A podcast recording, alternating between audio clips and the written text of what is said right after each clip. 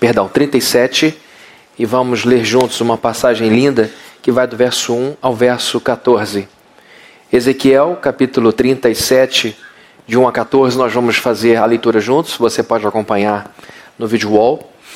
Uma passagem muito bonita, que fala de um momento importante da história de um povo que nós amamos, que é o povo de Israel. Ezequiel 37, capítulo 37, verso 1 diz assim: A mão do Senhor estava sobre mim, e por seu espírito ele me levou a um vale cheio de ossos. Ele me levou de um lado para o outro, e pude ver que era enorme o número de ossos no vale e que os ossos estavam muito secos. Ele me perguntou: Filho do homem, estes homens poderão tornar a viver? Eu respondi: Ó soberano Senhor, só tu sabes. Então ele me disse: Profetize a esses ossos e diga-lhes: Ossos secos, ouçam a palavra do Senhor. Assim diz o soberano Senhor a estes ossos: Farei um espírito entrar em vocês e vocês terão vida. Porei tendões em vocês e farei aparecer carne sobre vocês e os cobrirei com pele. Porei um espírito em vocês e vocês terão vida. Então saberão que eu sou o Senhor. E eu profetizei conforme a ordem recebida. Enquanto profetizava, houve um barulho, um som de chocalho, e os ossos se juntaram osso com osso. Olhei e os ossos foram cobertos de tendões, de carne e depois de pele, mas não havia espírito neles. A seguir, ele me disse: Profetize ao espírito, profetize, filho do homem, e diga-lhe: Assim diz o soberano o Senhor: Venha desde os quatro ventos, ó espírito, e sopre dentro desses mortos para que vivam. Profetizei conforme a ordem recebida, e o Espírito entrou neles. Eles receberam vida e se puseram em pé. Era um exército enorme. Então ele me disse: Filho do homem, estes ossos são toda a nação de Israel. Eles dizem: Nossos ossos se secaram e nossa esperança desvaneceu-se. Fomos exterminados. Por isso, profetize e diga-lhes: Assim diz o soberano, o Senhor, ó meu povo: Vou abrir os seus túmulos e fazê-los sair Trarei vocês de volta à terra de Israel, e quando eu abrir os seus túmulos e os fizer sair, vocês, meu povo, saberão que eu sou o Senhor. Porei o meu espírito em vocês, e vocês viverão, e eu os estabelecerei em sua própria terra. Então vocês saberão que eu, o Senhor, falei e fiz. Palavra do Senhor. Vamos orar. Senhor, nós estamos aqui juntos com esse propósito de ouvir a Sua palavra já cantamos louvores ao Senhor, já exaltamos o seu nome com todo o nosso coração, entregamos nossos dízimos, tomamos a ceia e agora teu povo sossega a alma, o coração para ouvir a sua voz. Há muito em jogo aqui, Senhor, cada um com a sua demanda, cada um com a sua própria batalha, e nós sabemos que acima das demandas existe uma batalha espiritual, existe uma, uma miríade de anjos do mal querendo militar contra os teus propósitos em nossa vida. E se houver algum anjo caído aqui, algum demônio, nós o repreendemos em nome de Jesus Jesus. Queremos que eles sejam retirados aqui pelo poder do Senhor. Nós invocamos a presença do Teu Espírito, dos Teus anjos, e que nada interfira em nosso momento de exposição da Sua palavra. E que seja da mesma forma com os nossos filhos aqui embaixo. Que o Senhor lute contra todo o mal e nos dê um ambiente cheio da tua presença, do teu conforto, da tua paz. Em nome do Senhor Jesus, oramos com a certeza da tua graça sobre a nossa vida, Pai. Em nome de Jesus, seja a nossa muralha, seja a nossa proteção, o nosso escudo, a nossa luz e a nossa direção. É o que nós pedimos em nome do nosso Rei que está nesse lugar, nessa igreja agora. Em nome de Jesus, oramos. Amém. Amém. Queridos, eu há pouco tempo, não faz muito tempo, não sei exatamente o tempo disso mas eu preguei sobre Ezequiel 36. E Ezequiel faz parte de um conjunto de livros que a gente chama de profetas maiores. Os profetas maiores e menores são chamados assim não porque foram mais importantes e menos importantes, mas porque produziram muito texto e outros produziram pouco texto. Nós temos o livro de Naum, que é bem menor que o livro de Ezequiel. Naum é um profeta menor, Ezequiel é um profeta maior. Mas o que eles falam estão dentro da história, as coisas que eles falam estão contidas na história de Israel. Nós temos um conjunto de 12 livros que são chamados de livros históricos. Temos os cinco primeiros livros da Bíblia, que a gente chama de Pentateuco, o judeu chama de Torá, e ali também tem história, lógico. Só que o que se enfatiza no Pentateuco são as origens, as alianças e a lei de Deus. Nos livros históricos, nesse conjunto de 12 livros que são Josué, Juízes e Ruth, primeiro e segundo livro de Samuel, primeiro e segundo livro dos reis de Israel, primeiro e segundo livro de Crônicas, Esdras, Neemias e Esther. Esse conjunto de livros contém a história desde a chegada do povo em Canaã até Malaquias. Então Ezequiel está dentro desse bloco que a gente chama de profetas maiores, mas a história desse profeta se contém na história de Israel. E quando um rabino ensina para o seu povo a história de Israel, ele passa por essa pessoa. A igreja, quando fala da história da Bíblia, ela passa por esse grande e importante homem que viveu um dos momentos mais difíceis do povo do Senhor. Israel vivia um período de cativeiro. O povo estava mais uma vez nas mãos de uma outra nação. Eles tiveram um período de cativeiro grande lá no, no Egito e agora estavam outra vez como escravos, mas na Babilônia. A Babilônia ficava onde hoje é o Iraque. Então nós estamos falando de um povo muito forte que domina o povo do Senhor, porque o povo do Senhor estava ali por opção. Ah, mas como assim o povo estava lá por opção? Porque Deus vem falando, vem falando através dos profetas que a conduta do povo não estava agradando a Deus. Jeremias se esgotou. Jeremias foi até onde conseguiu para tentar demover o povo daquela rebeldia. E o povo com dinheiro no bolso, o povo com estabilidade política, não deu ouvidos àquele profeta que colocava todo mundo para baixo, falando a verdade. O povo entendia que ele, na verdade, era uma pessoa desanimada, quando na verdade ele estava falando aquilo que Deus estava enxergando. Ele criticou os falsos profetas que curavam superficialmente as feridas do povo. E ele passa, Jeremias, 40 anos pregando e ninguém se converte. Agora o juízo chega. E por 70 anos, tempo predito pelo profeta Jeremias, essa gente passa um tempo no cativeiro sendo tratado por Deus. Nesse tempo, grandes homens estavam profetizando na Babilônia. Um deles era o profeta Daniel que eu amo demais. Daniel era um profeta palaciano. Ele estava profetizando para as autoridades e para o seu próprio povo, e evidentemente que a intervenção de Daniel, muitas vezes em favor do seu povo, surtiu efeito, aliviando o jugo do povo judeu debaixo da Babilônia. E agora Ezequiel, ao lado de Daniel, começa o seu ministério profetizando nas ruas da Babilônia. E uma coisa interessante, o profeta Daniel, o profeta Daniel não era levita, mas o profeta Ezequiel era. Logo no início, no capítulo 1, verso 3, a Bíblia diz que o Senhor falou com o levita Ezequiel. Ele era um homem treinado, era um teólogo formado. Um levita nascia levita. Ele, se fosse homem, filho de um levita, ele teria esta função desde o seu berço. E agora, aos 30 anos, ele chega na Babilônia. Ele chegou depois de Daniel. E 30 anos era a idade para um sacerdote começar o seu trabalho sacerdotal. Só que não tinha mais templo. O templo foi todo despedaçado, destruído. Nabucodonosor vandalizou tudo. E ele vai para as casas das pessoas. O sacerdote fica sem templo, mas não sem trabalho. Ele vai para a rua e começa a falar para as pessoas do amor de Deus e do cuidado de Deus. Então Ezequiel está ali dando força para um povo que sofria Graças a Deus, nós não vivemos um, um, mais a escravidão no Brasil, mas é uma coisa indigna. E aqui está um povo que tinha provado de prosperidade, estabilidade, riqueza. Deus tinha feito de Canaã uma terra que brotava leite e mel, e agora estavam vivendo longe da terra como escravos. E queridos, como é difícil atravessar períodos difíceis. Nós estamos lutando nesse país para sairmos de um buraco, de uma crise muito grande que vem sendo sentida por todos nós desde 2013. Eu, como pastor, cansei de atender irmãos e irmãs amados dizendo: o meu dinheiro acabou, estou desempregado, o meu negócio faliu, eu não tenho esperança. Ouvi dizer, ouvi falar sobre pessoas que se mataram em virtude da crise. Cansamos de ver lojas fechando em Niterói, no centro de Niterói. Nós tivemos um processo, estamos saindo dessa crise.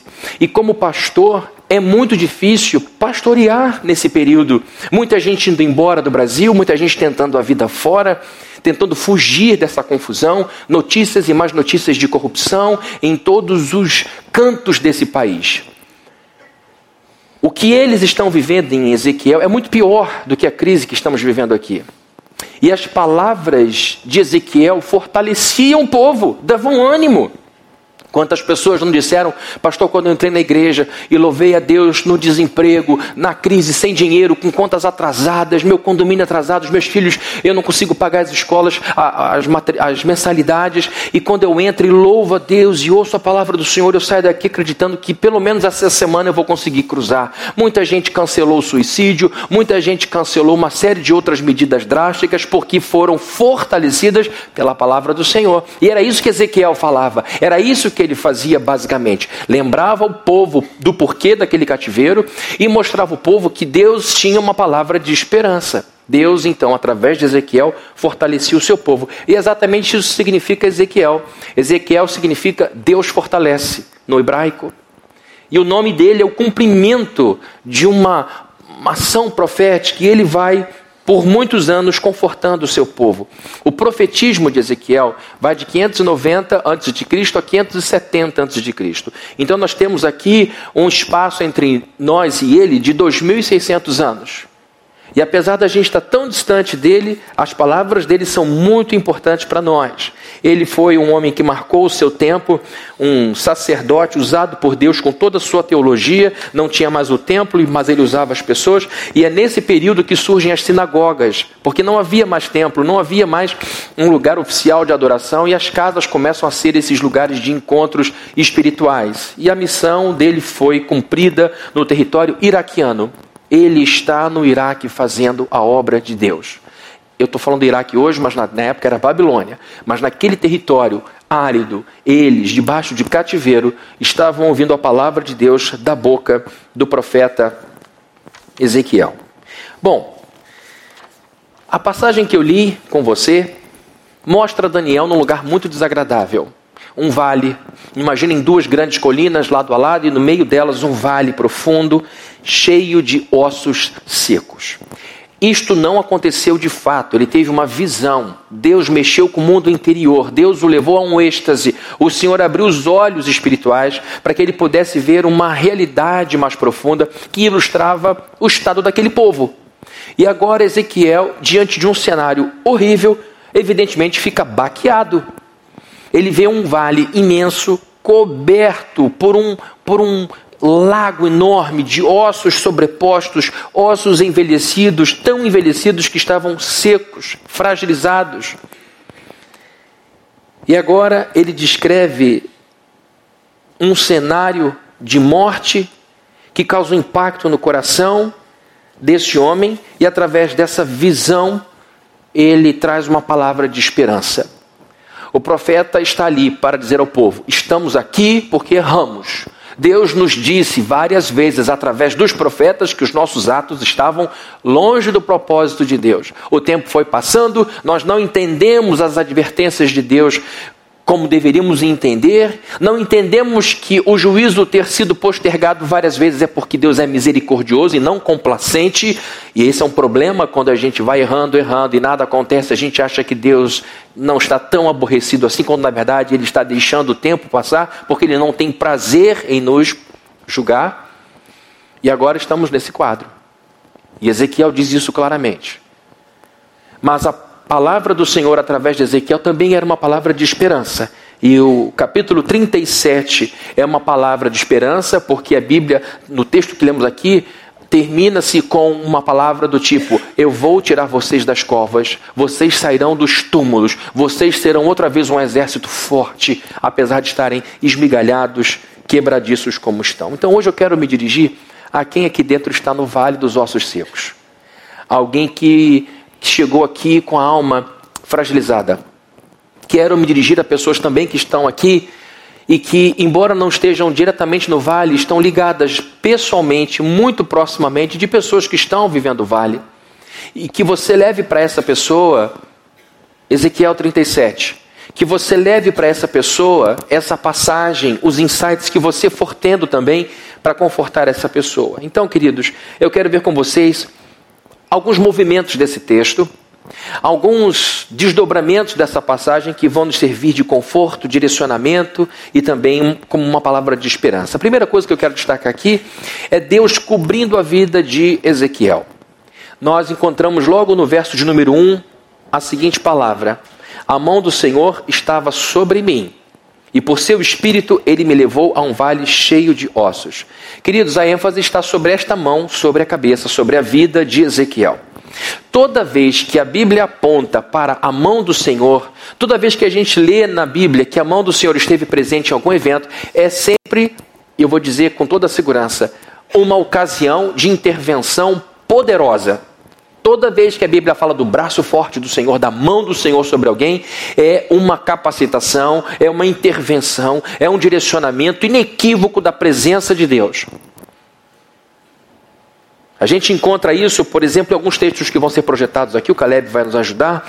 Há um texto em que mostra-se que a mão do Senhor era responsável pelo crescimento da igreja. A igreja recém-plantada, os apóstolos lidando com uma novidade imensa, e eles agora vão ter que pregar uma coisa nova, a ressurreição dos mortos, falar que Deus vem ao mundo, encarna, é, é, pregado numa cruz como um bandido, e eles vão contra tudo aquilo que a lei dizia que uma pessoa não poderia ser considerada digna de adoração se fosse considerada criminosa, e agora, como vamos cultuar um Deus criminoso? E aquilo, evidentemente, era muito difícil, complexo naquela cultura.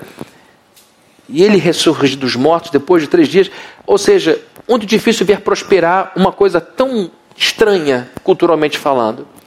Mas a Bíblia diz no livro de Atos, capítulo 11, verso 21, a mão do Senhor estava com eles, com os apóstolos, e muitos creram e se converteram ao Senhor. Aqui vemos então a mão do Senhor abençoando a igreja em seus primeiros dias, chegando a um crescimento impressionante, porque as pessoas se convertiam aos milhares, e aquilo evidentemente era uma obra, uma intervenção do Senhor e a Bíblia mostra a sua mão.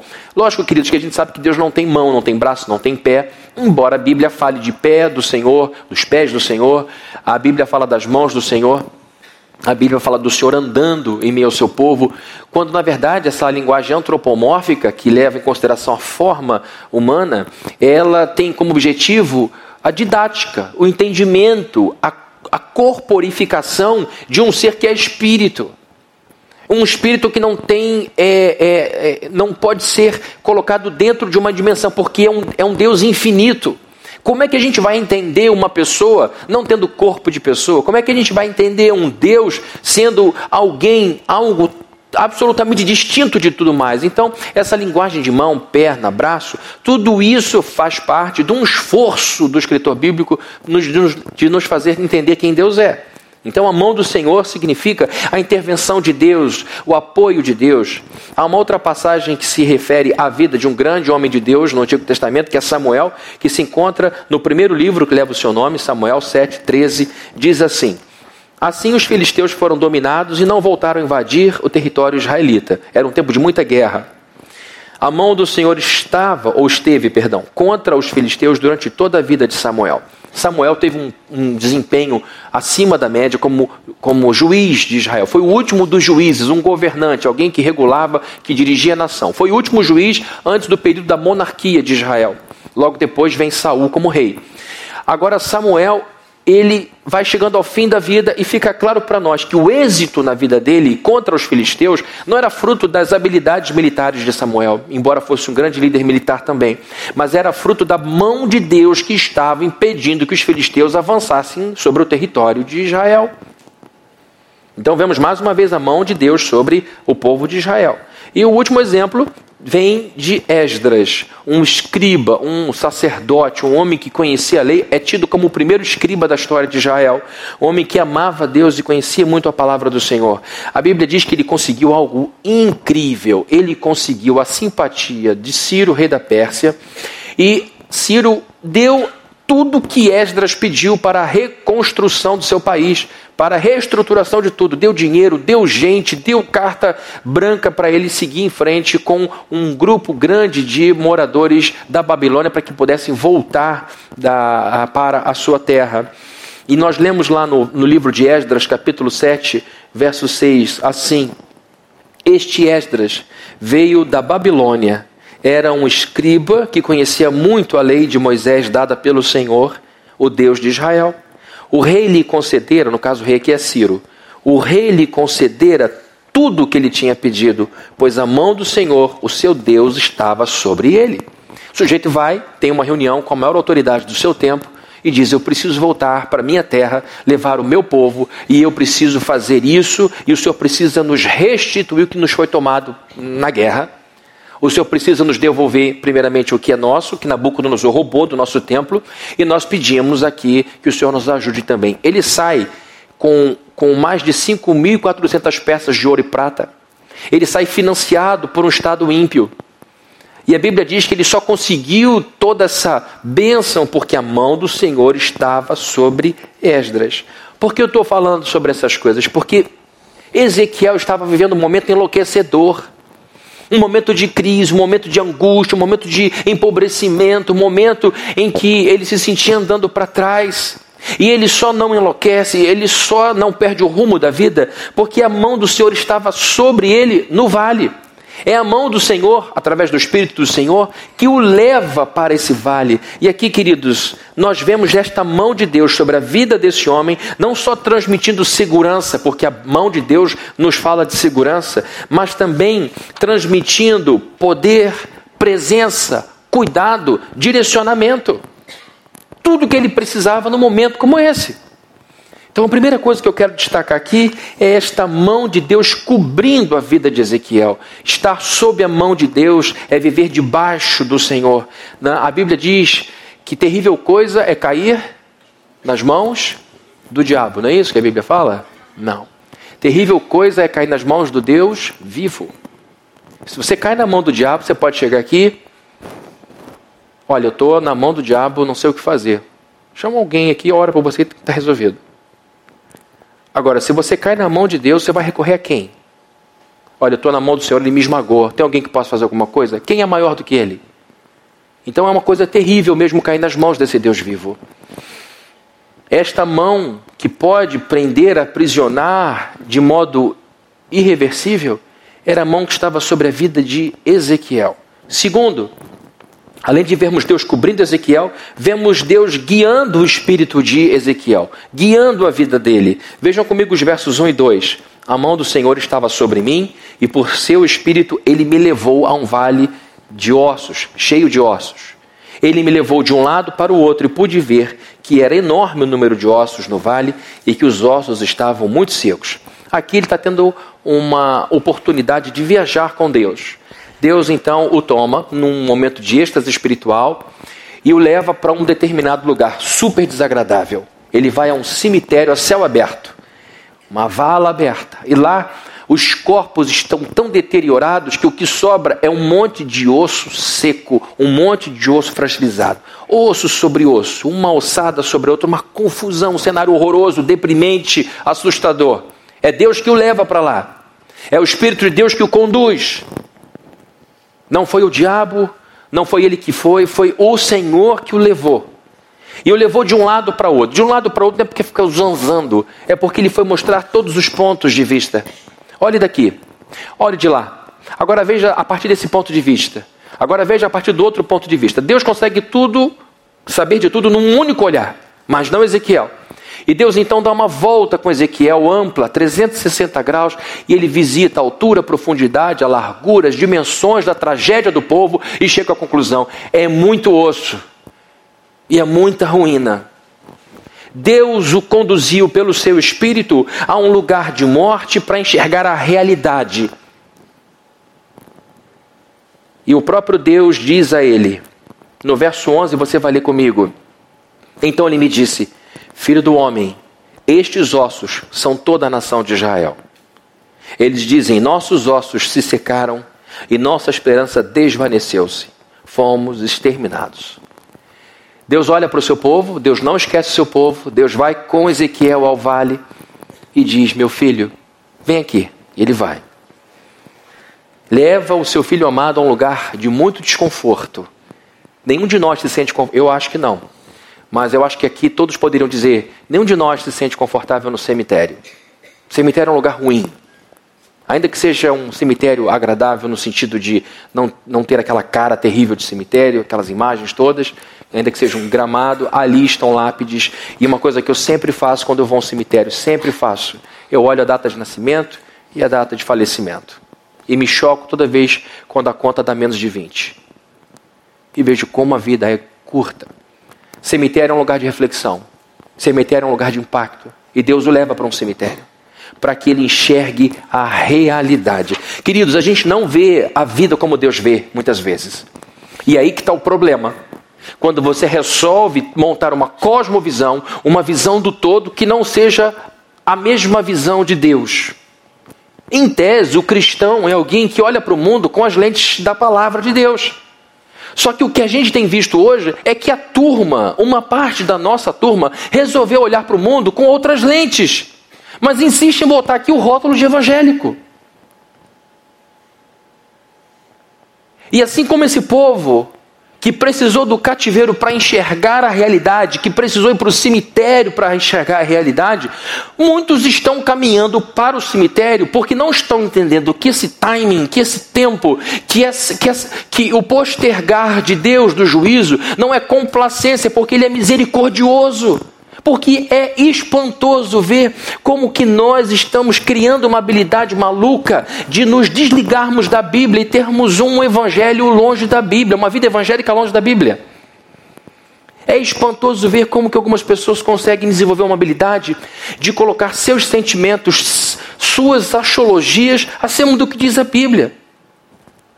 A pessoa tem uma conduta completamente diferente daquilo que a Escritura diz e não se sente mal, porque se convenceu que aquilo que ela criou na sua cabeça é o cristianismo. E eu vou dizer: cristianismo sem Bíblia não é cristianismo, é sua religião feita à sua imagem e semelhança. E sabe o que acontece? Deus fica igualzinho a você, concorda com tudo que você faz.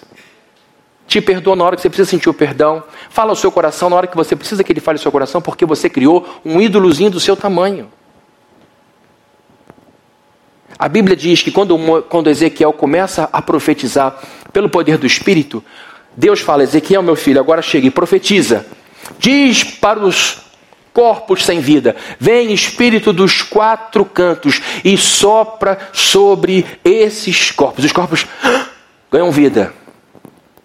Avivamento é fruto do contato com a palavra de Deus.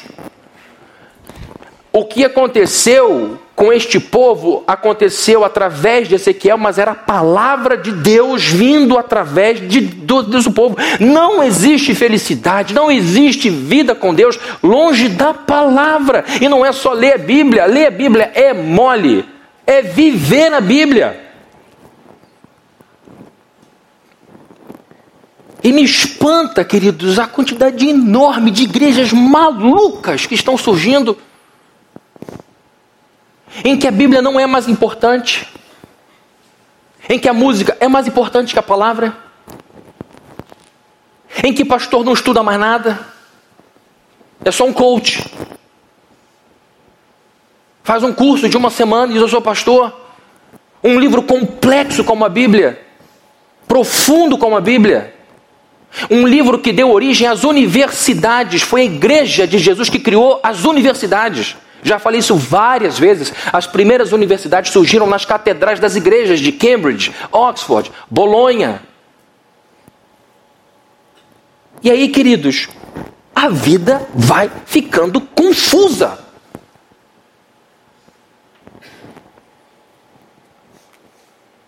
E o Espírito Santo então traz Ezequiel para a realidade.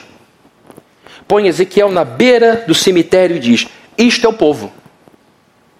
Isto é o povo. O povo caminhou para cá. Pablo Neruda disse que nós estamos livres para fazermos o que nós bem entendermos, mas seremos eternamente escravos das consequências. Nós somos o povo que pensa nas consequências. Escolher ou não escolher gera consequência. E aqui está um povo que foi para o cemitério porque quis ir para o cemitério. Eles não pecaram com uma espada no pescoço. Eles não foram para longe de Deus com espada nas costas, no, no, na, na rampa do navio, ou você peca ou você vai ser lançado aos tubarões. Foram de livre e espontânea vontade. E agora o povo se encontra ali. O que eu quero dizer, queridos, é que nesse processo de restauração houve espaço para o desconforto. Nesse momento de reconstrução da nação, houve o entendimento de que eles tinham morrido o que eu quero dizer é que essas palavras desconfortáveis, e talvez eu tenha batido alguma tecla que tenha doído no seu coração, e você já está doido para ir embora. Talvez eu tenha tocado alguma coisa que te deixou irritado, aborrecido. O que eu estou fazendo aqui? Está com raiva de mim, mas não fica não. O processo de cura passa, a cura espiritual, passa pelo entendimento da verdade. Jesus falou que quando ele fosse, ele enviaria o Espírito Santo, que é o Espírito do quê? Da verdade. É o Espírito que diz aquilo que ninguém tem coragem de dizer. Eu tenho dificuldade, estou falando aqui de púlpito, eu tenho dificuldade muitas vezes de dizer a um amigo querido o que eu acho que ele precisa ouvir. Porque eu não quero perder a amizade, eu não quero entristecê-la, eu não quero criar um clima desconfortável e a gente vai escondendo as coisas que precisam ser ditas. A gente faz isso com o filho. Quando é que eu vou ter coragem de tratar isso com meu filho? Quando é que eu vou ter coragem de botar esse assunto com a minha filha? Quando é que eu vou ter coragem de conversar isso com o meu cônjuge? Porque a verdade às vezes é extremamente desconfortável. Mas Deus não tem isso. Ele põe então, nessa noite, quando eu estou falando dessa coisa do crente se desconectar da Bíblia, e se esse é o seu caso, não fique aborrecido comigo ou com Deus, mas com você por ter permitido que a sua vida tenha chegado nesse ponto, porque quem perde com isso é você. Deus não se decompõe com a nossa desobediência. Ele continua firme, ele é perfeito. E uma das características da perfeição é que ela não aceita melhoria e nem decréscimo. O Espírito Santo, então, leva o Ezequiel para um lugar de desconforto. Queridos, as verdades de Deus nos confortam e nos confrontam. E sempre que ele conforta, o faz com amor. E quando confronta, da mesma forma, faz com amor e bondade também. Ele diz a verdade porque ele é o espírito da verdade e porque ele sabe que a verdade é de fato o que nós precisamos. E queridos, eu fico indignado por ver como que muitas vezes a gente se deixa levar pelo canto da sereia por mentira. Como que a gente pode acreditar que algumas coisas que nascem errado, que são maquinados na lama do pecado, como a gente pode orar, orar a Deus, pedindo para que Ele nos confirme se uma atitude de corrupção é de Deus ou não? Olha, Senhor, aqui a coisa chegou ao meu colo. Eu não procurei, veio a mim. Se veio a é porque o senhor permitiu. Então, se o senhor quiser, o senhor tira daqui. Se o senhor não tirar, vou entender que o senhor quer que eu pegue esse negócio. E eu vou abençoar a igreja com isso. A Bíblia é muito clara em dizer que nós andamos no caminho estreito, andamos na luz, detestamos a injustiça, etc, etc. Não tem nem que orar. Não tem nem que orar. Essa história de, ah, se for de Deus, a coisa vai sumir. Essa pessoa vai sumir, esse papel vai desaparecer, eu vou esquecer da ideia. Da ideia. Leva leva essa maneira, essa espiritualidade para as últimas consequências da sua vida. Ah, não, se for do Senhor, essa pessoa vai parar de me procurar, de me assediar. Se for do Senhor, isso não vai acontecer. Se for do Senhor, essas coisas, queridos, estão tentando a Deus, e a Bíblia diz que isso é errado. Tenta então levar essa lógica de se for de Deus ele tira, se for de Deus ele vai me mover, se for de Deus ele vai me fazer levitar, se for de Deus eu vou sair daqui, ah, vou andar até lá. Vai na beira de um precipício, num dia de muita ventania, e fala: se for de Deus, eu não vou cair. Deixe seu carro aberto a noite inteira com a chave na ignição, no teto. Se for de Deus, ninguém vai roubar. Pega o teu seguro do carro, rasga de cima a baixo. Se for de Deus, ninguém vai bater, não vou bater ninguém, não vai ter nenhum prejuízo. Isso não funciona.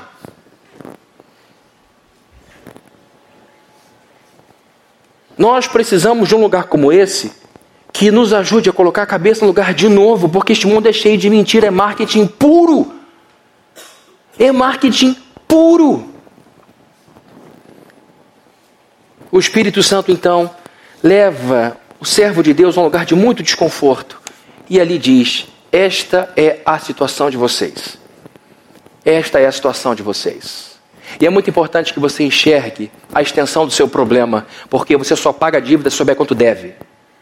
Você só cura a doença que você sabe qual é.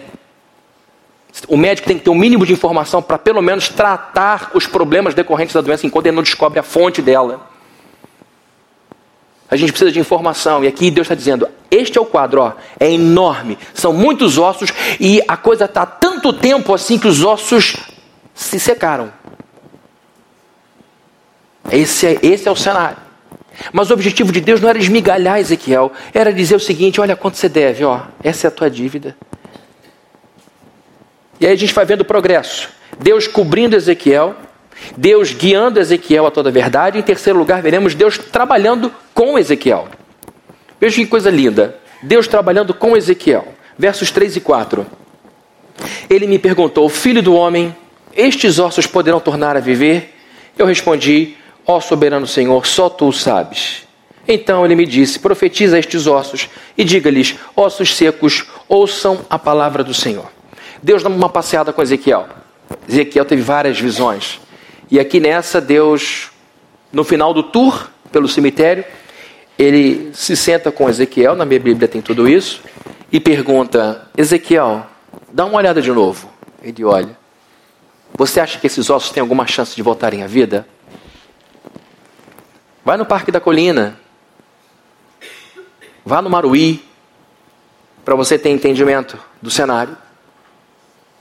Deus te leva ao Maruí, te leva ao Parque da Colina ou qualquer outro cemitério e te faz uma pergunta: existe chance disso aqui ter vida?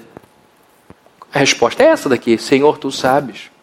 Aqui está um teólogo, aqui está um homem que tinha muito entendimento, aqui estava um sacerdote que passou a vida inteira, os seus 30 primeiros anos estudando teologia.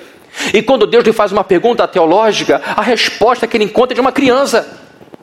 Ele não diz, olha, dependendo, se for do ponto de vista supralapsariano, se for um pré-milenista, se for um Não, ele diz o seguinte: Senhor, se o Senhor quiser, a coisa acontece. Ele reduz a sua grande teologia a uma resposta infantil.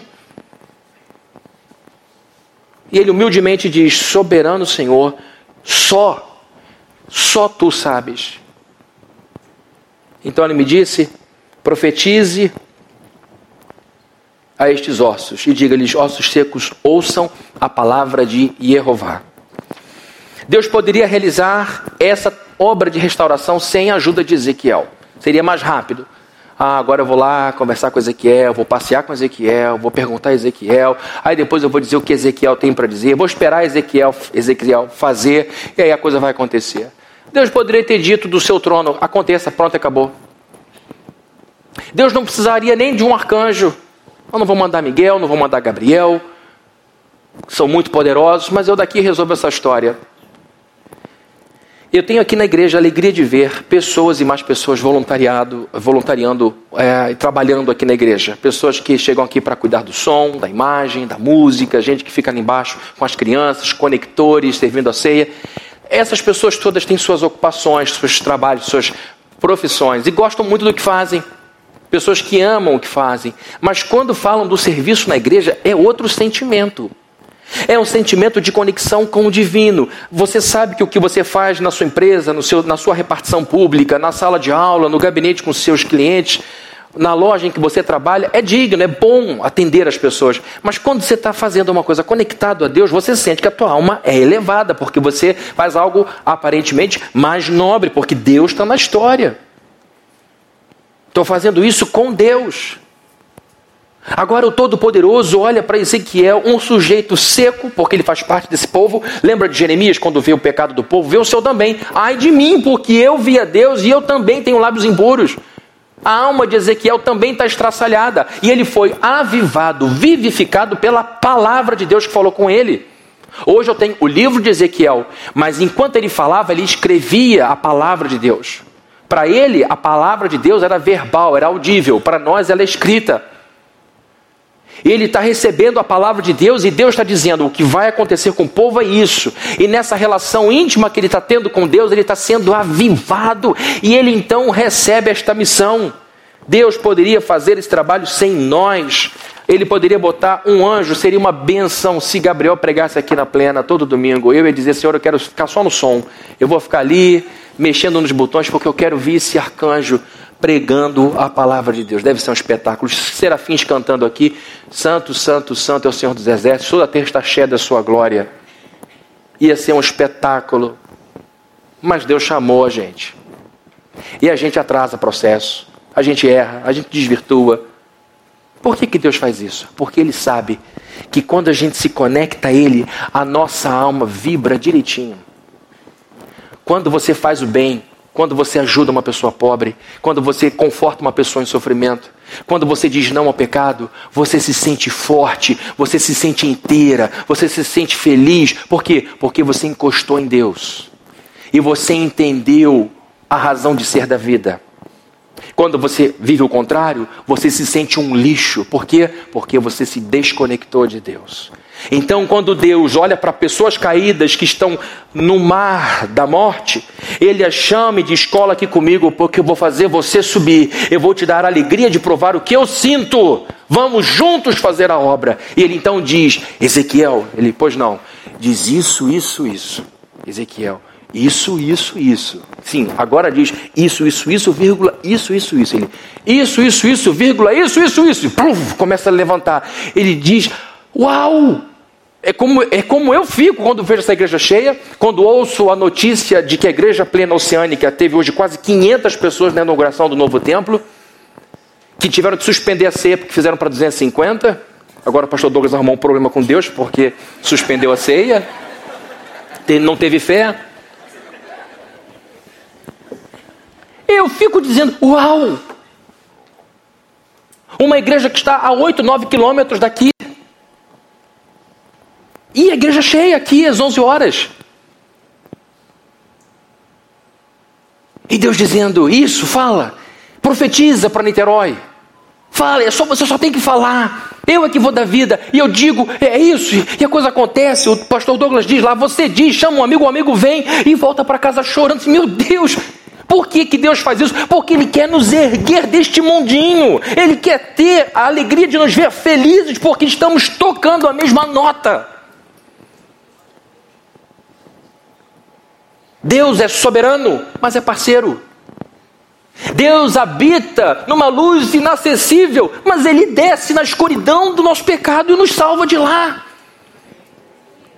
E diz, meu filho, esse não é o seu lugar. Você está longe do Pai, você está longe de mim, vem para cá, eu vou te dar um banho, eu vou te lavar e você vai andar comigo. Aí você segura na mão de Deus e começa a andar em obediência, começa a andar em comunhão e você vai sentindo o seu coração dizendo: É para isso que você nasceu nesse mundo. Quando a gente se alinha com Deus, quando a gente põe a nossa energia junto com a energia de Deus, estou sendo esotérico aqui, Quando a gente encosta na orla de Deus e encosta em alguém e a gente passa esse choque de Deus para a pessoa, a gente se sente um só com Deus. Tudo faz sentido. Matrix. Entendi. Deus fará coisas em nós, coisas maravilhosas, em nós e através de nós. Antes desse povo ser avivado pela palavra de Deus, Ezequiel foi avivado pela palavra de Deus. Um profeta segurava um fardo muito grande, mas um profeta também tinha alegrias muito espetaculares. Deus colocava no ombro do profeta, muitas vezes sozinho, a missão de ir contra todo um povo, toda uma cultura. E ele ia porque Deus o tinha chamado. Mas esse homem também era galardoado com uma comunhão que ninguém tinha, com uma presença que ninguém tinha. Vamos vendo os movimentos. Deus cobrindo a vida de Ezequiel. Deus guiando Ezequiel a toda a verdade com o Espírito Santo.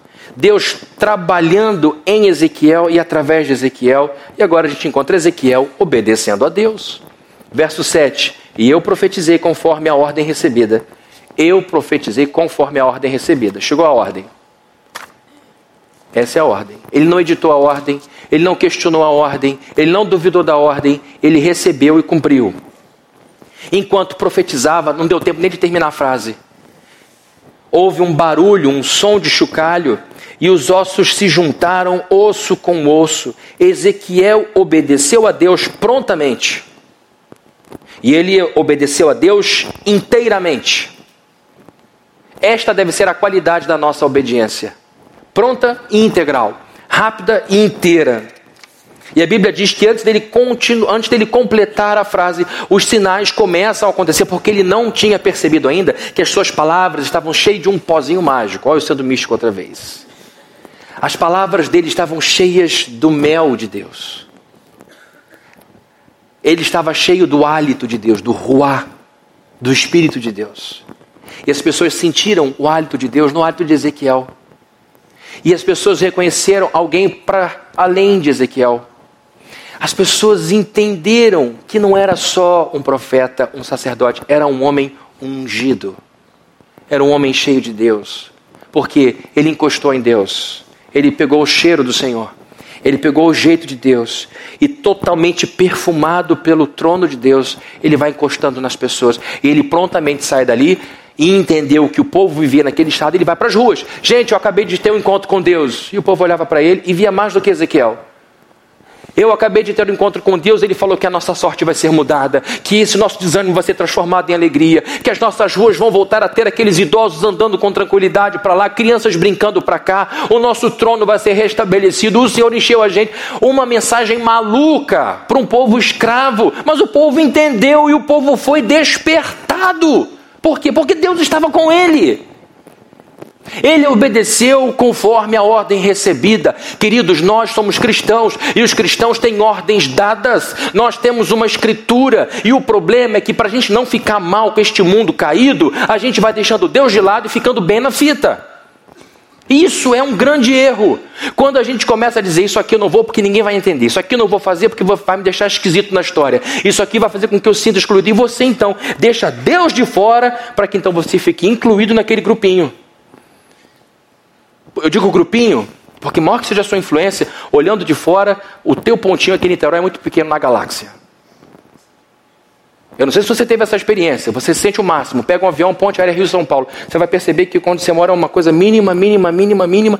Imagina Deus, o dono do universo, vendo você se gabar por causa de meia dúzia de pessoas que seguem rede social. Ezequiel obedeceu pronto integralmente a Deus. E enquanto ele vai obedecendo, as coisas vão acontecendo. Cristão é alguém que leva, leva para a vida toda a Bíblia. Nós não estamos aqui num domingo e vamos esquecer de Deus ao longo dessa, da semana. Nós não somos pessoas que usam numa parte da vida a Bíblia e noutra não. Nós nos esforçamos para termos uma cosmovisão, uma visão inteira do todo a partir das lentes do Evangelho. Então, quando eu falo de vida cristã, eu não estou falando de uma coisa que acontece domingo, eu estou falando de uma coisa que acontece todo dia, porque a gente é crente todo dia. O segredo de uma vida bem-sucedida, o segredo de uma vida cristã bem-sucedida, basicamente é uma vida de obediência. Simples assim. Obedecer. E quanto mais rápido a gente obedecer, mais rápido a gente vai de novo encostar em Deus e fazer com que as cordas toquem no tom certo. E para terminar, queridos, nós vemos o movimento: Deus cobrindo Ezequiel, Deus guiando Ezequiel, trabalhando com Ezequiel, vemos Ezequiel obedecendo a Deus e, por último, vemos Deus organizando o povo de Ezequiel. Vejam comigo o verso 7 e também o verso 8. E eu profetizei conforme a ordem recebida. Foi para a rua, foi falar. Enquanto profetizava, em meio às conversas, ele ia vendo a pessoa respondendo bem, ele ia vendo as pessoas com esperança outra vez. Houve um barulho, o som de chocalho, os ossos se juntaram, osso com osso. Juntar osso com osso é fazer nexo, é fazer conexão. Sim, o que você diz testifica com o meu coração. Eu tenho também essa esperança. Vamos juntos, vamos orar, vamos acontecer. E a coisa vai subindo da rua para o palácio. E as coisas vão chegando no seu tempo, no último ano do cativeiro, e toda aquela gente animada para voltar para uma terra que tinha sido destruída. Olhei os ossos, olhei, perdão, e os ossos foram cobertos de tendões, de carne, depois pele e depois o espírito. Esses olhos empilhados e espalhados devem ter causado muita confusão na cabeça de Ezequiel. A pergunta foi: tem chance para isso aí voltar a viver? Um corpo humano tem mais de 200 ossos.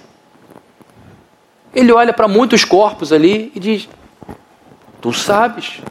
Por onde eu começo?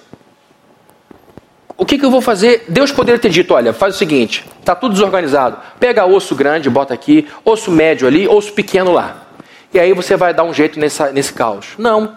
Deus falou: eu quero, eu quero saber se tem como isso aqui voltar à vida.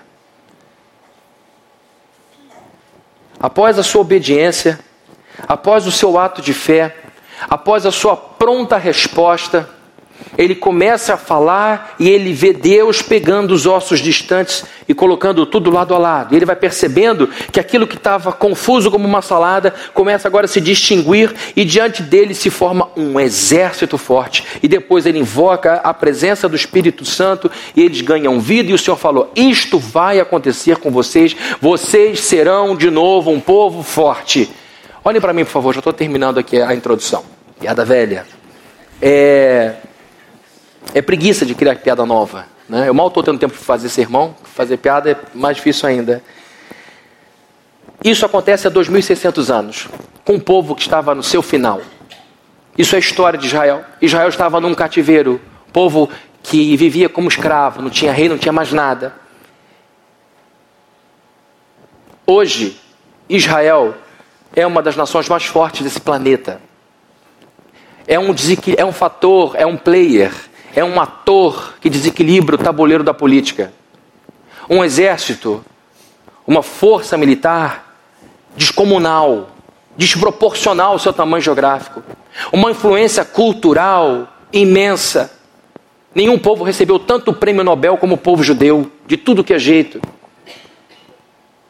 O povo judeu foi perseguido pela igreja cristã porque eles não queriam ser batizados nas águas cristãs. Muitas mães judias e seus filhos foram queimados em fogueiras de inquisição.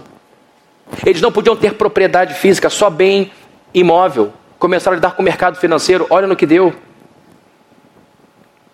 Por que, que esse povo tão maltratado, perseguido, judiado, há 2.600 anos vem provando dificuldades, por que, que hoje ainda é um jogador titular? Por quê? Porque Deus disse que seria assim.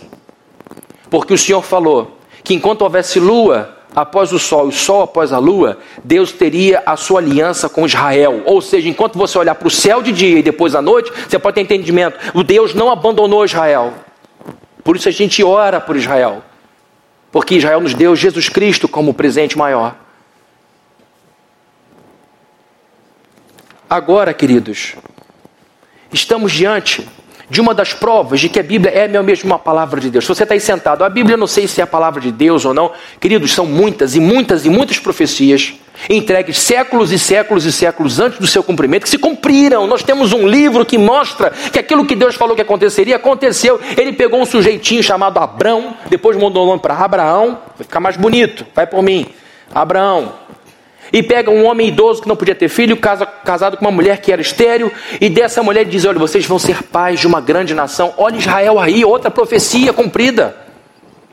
A Bíblia está cheia de, cheia de provas de que de fato este livro é diferente dos outros. Existem profecias e mais profecias cumpridas, e hoje nós estamos lendo que Deus fez de fato o que disse que faria. Ele transformou aquele punhado de ossos num exército forte. Israel é um povo forte. Concluindo, queridos, você que está atravessando o pior momento da sua vida, o mais embaralhado momento da sua vida, o mais confuso, o mais difícil, eu quero me dirigir a você diretamente, para que você se lembre, para que você saiba que a boa mão de Deus está sobre você. Ele não te abandonou. Seja qual for a razão do seu cativeiro, seja qual for o motivo da confusão. Você que está vivendo o pior e mais confuso momento de sua vida, saiba que o Espírito Santo vai te conduzir por esse caminho e vai mostrar a você toda a verdade que você precisa saber para tomar as decisões certas, porque ninguém monta uma estratégia bem montada à base de mentira. Você precisa da verdade e ele vai te conduzir à verdade. É importante que você que está passando o pior e mais confuso momento de sua vida saiba que Deus vai fazer coisas maravilhosas em você e através de você você ainda vai ser muito usada por Deus, muito usado por Deus. Ainda que você se sinta indigno, ainda que você se sinta indigna, o Senhor é misericordioso e bondoso e Ele gosta de perdoar a gente arrependida. Amém? Eu posso dizer amém para isso. Se você estiver passando o pior e mais confuso momento de sua vida, saiba que quanto mais rápido e integralmente você for obediente a Deus, melhor para você. Não atrase o processo. Não atrase o processo. Para de alimentar essas dúvidas bestas que só te botam para longe da fé. E para de andar com gente que só bota você para baixo. Quanto mais rápido você obedecer, melhor será para você. E se você estiver atravessando o pior momento e mais confuso de sua vida, saiba que em obedecendo a Deus, Ele vai organizar a vida toda de novo para você. Deus, eu não sei nem por onde começar. Não se preocupa, começa pelo mais fácil. Toda vez que alguém conversa comigo de pastor, a minha vida está tão complicada que eu não sei nem por onde eu começo. Eu sempre digo, começa pelo mais fácil. Por aquilo que vier mais rápido da sua cabeça e que sai mais rápido da sua boca. E aí a gente desenrola a conversa. O que, que a gente precisa fazer agora? O básico. É você dizer para você: existe uma palavra de Deus para a minha vida. Profetize para o seu coração. Profetiza as palavras que Deus prometeu a você na Escritura. Profetiza as orações que foram feitas por você lá atrás. Profetiza a vitória que Deus te prometeu para a sua vida. Convença-se disso, deixe isso entrar no seu coração. E você vai perceber que através da sua obediência, da sua comunhão com Deus, você verá osso se unindo a osso. Gente que você não esperava vai se unir a você, porta que estava fechada vai se abrir, milagres vão acontecer e você vai perceber que você teve que só fazer uma coisa muito simples: crer em Deus e o resto é com Ele. O milagre é com Ele. O que você precisa é colocar seus pés no caminho da obediência. Amém? Vamos orar? Senhor querido, nós louvamos o Teu nome por Tua presença. Entregamos a Ti essa semana para que nesta, nesta semana sintamos a Sua mão sobre nós, sintamos a Sua mão nos guiando, sintamos que estamos trabalhando contigo, que a gente te obedeça muito mais esta semana do que na semana passada e que a gente comece a ver a arrumação da nossa vida. Faz um milagre, Senhor e que este Natal já bem perto seja um Natal cheio da Sua presença, cheio da convicção de que em pouco tempo, ainda quando não terminamos a frase, os ossos já começaram a se movimentar. Que a gente entenda que o Espírito Santo vive em nós e aquilo que nós fazemos, fazemos pelo poder dele. Ele fará coisas grandes e maravilhosas em cooperação conosco. Que o Senhor nos abençoe, que seja uma semana de muita vitória, de muita alegria, de muita celebração e que a gente possa ver de fato o Senhor movendo as coisas que estavam mortas em nossa nossa vida e que nós possamos ver tudo que era sem forma e vazio, agora cheio da tua palavra e com a forma do teu filho em nossa vida. Que a graça de nosso Senhor Jesus Cristo, o amor de Deus, o nosso Pai, e a comunhão e consolação do Espírito Santo estejam com todos aqui presentes, desde hoje para todos sempre. Amém. Deseja